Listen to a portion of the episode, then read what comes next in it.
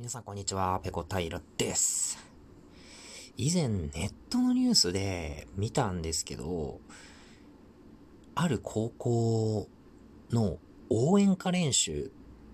っていうものの是非について語られた記事を目にしました。えー、その学校は、えー、ちょっとどこにあるか忘れたんですけど、まあ進学校、かなりの進学校なんですけれども、1年生の、え、入ってすぐぐらいの時期にですね、応援歌練習っていうものがあると。でまあ、どういうものかっていうと、そのバンカラ応援団が、えー、その学校のですね、応援歌、まあ、これが何曲もあるようなんですが、えー、これを、まあ、歌い方とかを指導するっていうもので、1年生全員参加で、えー、まあ、校庭だとか体育館だとかに、こう、並ばせて、それを歌わせると。で、歌詞覚えてなかったり、えー、声が小さかったりすると、まあ、こう、土星が飛んで、えー、まあ、かなり厳しく叱責されると。えー、まあ、そういう行事について、まあ、どうなんだみたいなことが語られてた記事なんですけど、え実は僕の通ってた学校でもありました。1年生、えー、入ってね、まあ中学か高校かは言いませんけど えー、入ってすぐにですね、この応援団がですね、えー、まあ学ラン来て、かなり怖い顔をしてですね、えー、1年生に応援歌の指導をすると。1年生はもう全員参加です。強制参加。男子も女子も関係なく全員参加です。で、校庭に並ばされて、あの、生徒手帳に応援歌とか校歌の歌詞が書いてあるんですよ。で、これを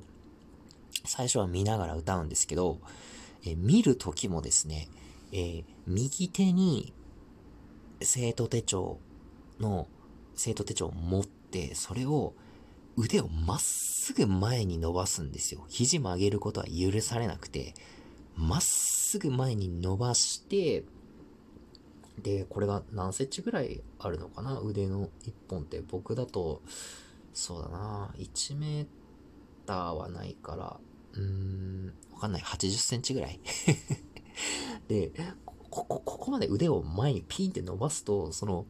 歌詞書いてある字とかあんま見えないんですよね。でも近くで、えー、肘を曲げてね、その歌詞を近くに持ってきて見るってことは許されなくて、みんなその格好で気をつけをして、ジャージ着てね、あの、ダッサいジャージを着て、歌うっていうのをやってました。で、時々、こ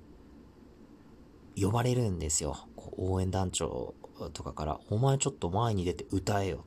って言われるんですよ。5人ぐらい、こう、引っ張り出されてきて、もう手帳見ないで歌ってみろ、歌詞見ないで歌ってみろ、覚えてきたんだろうなって言って、歌わされるんですけど、まあ、覚えられないんですよ。その何曲もあるんで。でもみんな、ね、あの、必死に、もう毎日 やらないと怒られるから、つって、あの、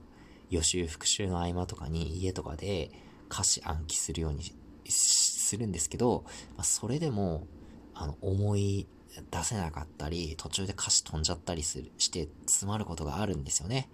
まあ、そうなると、なんだお前やる気あんのか？つって、ふざけんじゃねえぞ、みたいな。腕立てしろっつって 腕立てをされるんですよ。で、他にもね、声が小さいとか、姿勢が悪いとか、あの、なんか、ちょっと反抗的な態度をとってるとかだと、えー、応援団員にですね、なんだお前、ちょっと、お前前に出ろ、お前残れって言われて、え居残り練習とかをさせられるんですよね。だからこれがね、ほんとどうなのかっていうことなんですよ。で、あの、僕はもうこれは、まあ、儀式みたいなもんだと、あの、理解してましたし、まあ、応援団も役割を演じてるんだろうなっていうのは分かってましたし、その友達とかからも聞いていたんですよ。応援歌練習って1週間から10日ぐらいの期間でやったと思うんですけど、えー、最終日にですね、えー、保護者を集めて、体育館でこの応援歌、応援歌を披露するっていう行事があるんですよ。で、そこで、えー、保護者の前で、えー、自分たちが必死に覚えてきた校歌だとか応援歌をみんなで歌って、えー、保護者に聞いてもらって、で、保護者の中にはね、その高校の OB も、あ、高校って言っちゃった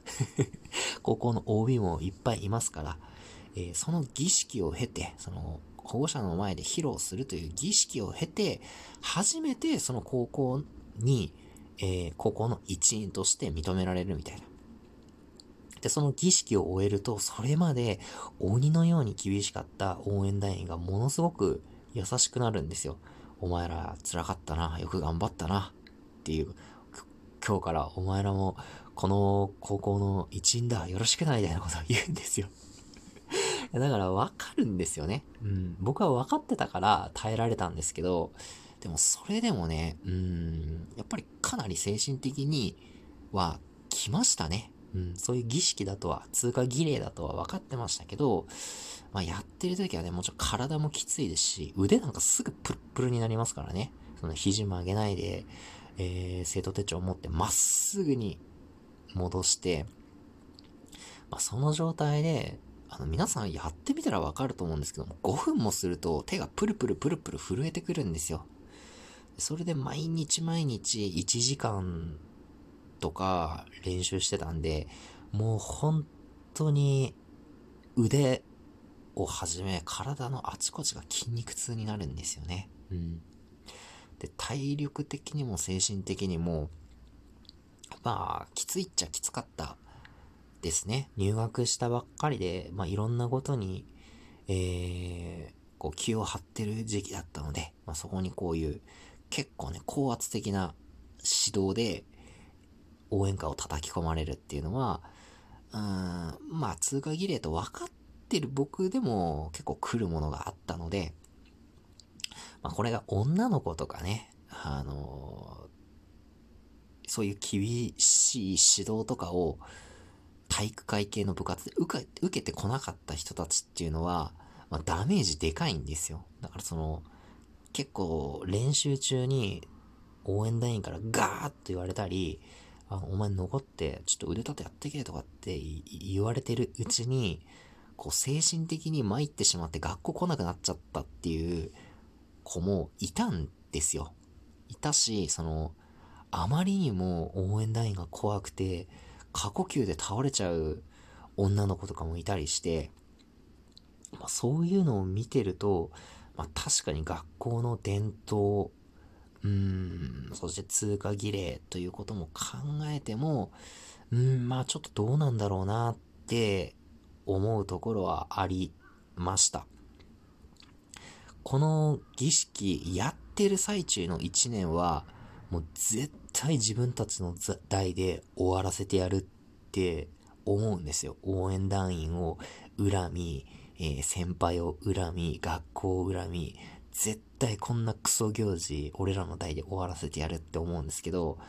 それを通過して、まあ学校の一員として迎えられると、ああ、やっぱりあれは良かったな。あの伝統は残そうってなっちゃうんですよね。不思議なことにね。うん。いやー、どうかな